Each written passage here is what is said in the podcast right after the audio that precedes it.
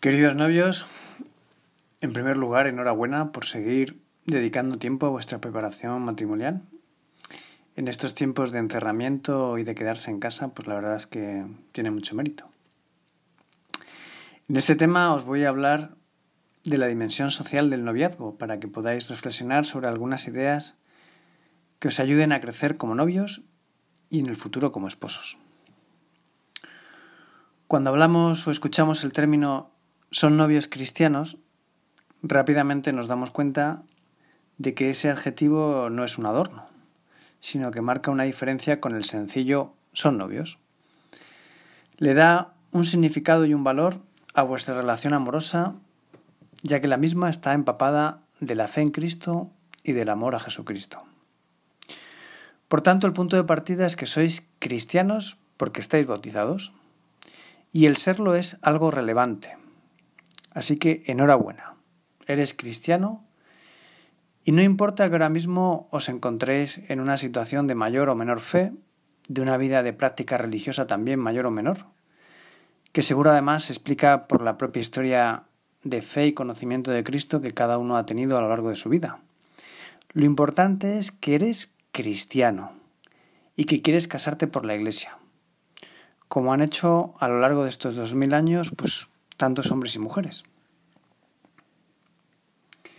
La Iglesia es nuestra madre y podemos decir que también es nuestro hogar, el lugar donde nos sentimos queridos y cuidados. Por eso ahora, al acercarte a la Iglesia de nuevo, pero ya en una edad quizá más madura que la última vez, se te presenta la oportunidad de poner en valor o, de redescubrir tus raíces cristianas, en el sentido de que muchos de vosotros habéis tenido en vuestra infancia o en la adolescencia un contacto fuerte con la Iglesia, especialmente a través de los sacramentos. Habéis recibido, por ejemplo, la primera comunión, os habéis preparado, vuestros padres os han llevado a la catequesis y pues ese día seguro que lo tenéis grabado a fuego en vuestra memoria. Para la primera comunión pues también nos confesasteis. Algunos después habéis vuelto otra vez a la iglesia para prepararos para la confirmación y confirmados en la adolescencia. Y quizá desde entonces, pues ya poquito más, ¿no?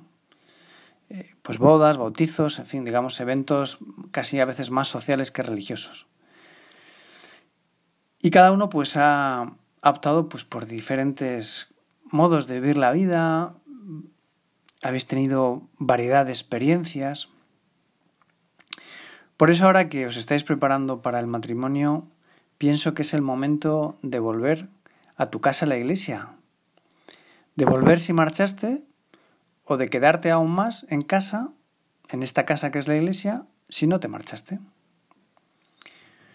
Bien, porque de lo que se trata con esta sesión, con este tema, es sobre todo que descubras el amor que Dios te tiene, el amor que Jesús tiene por ti.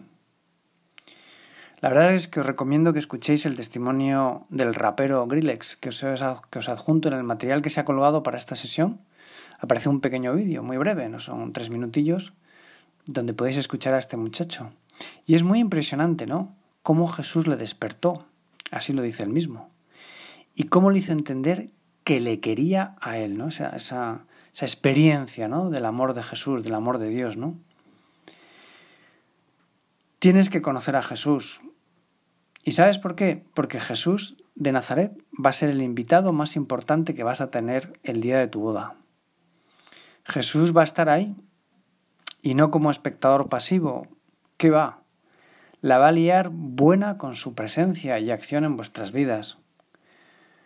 Como también podrás descubrir en el documento que os adjunto que lleva por título ¿A quién le importa que yo me case? Que es uno de los capítulos del magnífico libro Una decisión original, que os recomiendo también vivamente. Por eso, la primera pregunta que nos tenemos que hacer, que te tienes que hacer, es muy obvia. ¿Quién es Jesús para ti? En serio, ¿quién es para ti? Fijaros, es una pregunta que él mismo le hizo a los apóstoles. En un momento dado le pregunta a los discípulos, a los apóstoles, ¿quién decís que soy yo? Acordaos, ¿no? La respuesta, ¿no? Pues uno dicen que eres el bautista, otro dicen que eres que eres Jeremías, otros que eres un profeta. Y luego el Señor le dice, no, no, pero ¿y vosotros quién decís que soy yo? Porque si no tenemos claro esto, pues no podemos seguir avanzando en este tema del alcance o dimensión social del noviazgo, o sea, porque es el punto de partida, ¿no? ¿Quién es Jesús para ti? Es una pregunta súper importante. Yo os puedo decir que llevo 15 años trabajando como capellán en distintos colegios, con familias, matrimonios. También he estado de capellán en algún colegio mayor, con jóvenes universitarios. Tengo toda una estantería llena de libros preciosos sobre el amor, el noviazgo, el matrimonio, la familia, la educación, y en todos. El punto de partida para entender y profundizar en el amor con el que todos queremos llenar nuestro corazón es nada más y nada menos que el mismo Jesús. Qué importante, qué determinante es realmente Jesús, que con su vida, con sus enseñanzas, con sus milagros, nos revela la verdad sobre el amor y la felicidad que todos deseamos, que todos anhelamos. Y que es la razón por la que os casáis, para ser felices, para amaros. Y para que veáis que no es una exageración lo que digo, San Juan Pablo II, el gran apóstol de la familia, dedicó cinco años de su labor pastoral a hablar todos los miércoles del amor entre el hombre y la mujer, a los ojos de lo que Dios dice sobre él en la Biblia. Una auténtica pasada, ¿no? Todo eso además se ha reunido luego en una cosa que se ha denominado la teología del cuerpo. Porque realmente nadie ha hablado tanto y tan bien y con tanta profundidad sobre el amor entre un hombre y una mujer como, como San Juan Pablo II. Y te digo todo esto porque me gustaría que te quedara claro que Jesús es muy relevante para tu noviazgo cristiano. Que el ser cristiano, que al ser cristiano, perdón, estás llamado a una misión de dar testimonio en este mundo que nos ha tocado vivir. Un mundo tecnológico, de redes sociales y realidad virtual, muy racional, donde el hombre cree que no necesita a Dios porque lo domina todo hasta que llega una pandemia y todo se tambalea, ¿no? Como hemos podido ver. Y en este contexto, en esta realidad, Jesús te pide, por favor, nunca te obliga, que des testimonio de su amor. Y en concreto, del modo de entender la relación amorosa entre un hombre y una mujer. Criaturas suyas, que se dirigen hacia la meta de unir sus vidas para siempre con Cristo como testigo, que eso es el matrimonio. Por tanto, que te des cuenta que como bautizado estás llamado a dar testimonio de Jesús con tu vida. Por eso mismo os he colgado el testimonio de varias parejas de novios cristianos. Está ahí, está sacado una revista ¿no? muy simpática que se llama Misión, que nos cuenta cómo lo hacen a través de su noviazgo, ese dar testimonio de su fe. La primera pareja, por ejemplo, que aparece en ese artículo es la de Luisito y Laura. Luisito seguro que lo conoces, aunque no te acuerdes. Es el que hizo aquella versión cristiana del Despacito. Y en unos días su resucitó, porque era así, el estribillo era resucitó, se convirtió en un fenómeno viral con más de un millón y medio de reproducciones en las redes sociales, ¿no? Bueno, pues este joven de 24 años y su novia afirman que si no es posible un amor más grande que el que Dios nos tiene, no podemos encontrar un mejor impulso para nuestro amor que el que nos da Dios mismo. O sea, decir, si Dios realmente me quiere tanto, pues qué mejor que apoyarme en ese amor de Dios, en ese amor de Dios tan grande, tan maravilloso, eh, para poder querer bien al otro. O por ejemplo esa otra pareja que también aparece, ¿no? Que es el caso de Alex y Diana, ¿no?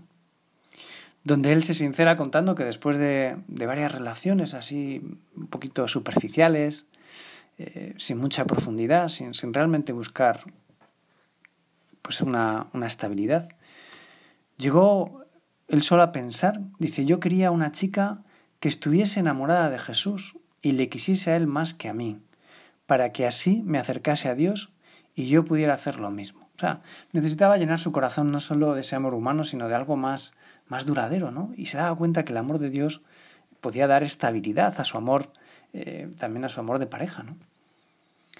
Y no me digas que no es un enfoque rompedor, es decir, yo voy a buscar una chica que me, que me ayude a querer a Jesús, ¿no? Bueno, a buscar, entiéndeme, ¿no? Esto muchas veces es el encuentro, ¿no? Pero bueno, precisamente el noviazgo es eso, para conocer al otro y ver. Y así hay unos cuantos testimonios más que dejo a tu lectura. Vale la pena, ¿no? Saber que sois muchos los jóvenes que queréis ir contra corriente, contra la tendencia cultural o mediática del momento, ¿no? Que aunque una gran mayoría de series y películas nos venden una imagen falsa o deformada del amor entre un hombre y una mujer, cargado tantas veces de violencia, de machismo o de sexualidad descarnada que es absolutamente irreal, pues hay otros caminos y otros modos de vivir primero el noviazgo y después el matrimonio. Sé que no es fácil. Os engañaría si dijera que está chupado, pero a la vez os digo que contáis con toda la ayuda de Dios, de Jesús, con toda la ayuda de la Iglesia, que es una madre buena, desinteresada y experimentada, cercana a nuestras necesidades. Y por eso, pues todo este montaje, ¿no? O sea, fijaros, ¿no? O sea, todo el esfuerzo de cantidad de personas para que vosotros podáis formaros. Eh, buscando un único objetivo, un único bien, que es vuestra felicidad. Por tanto, la ayuda de Dios, la ayuda de la Iglesia y también muchas veces aunque reconozco que no siempre, la ayuda de vuestras familias, padres y abuelos, ¿no?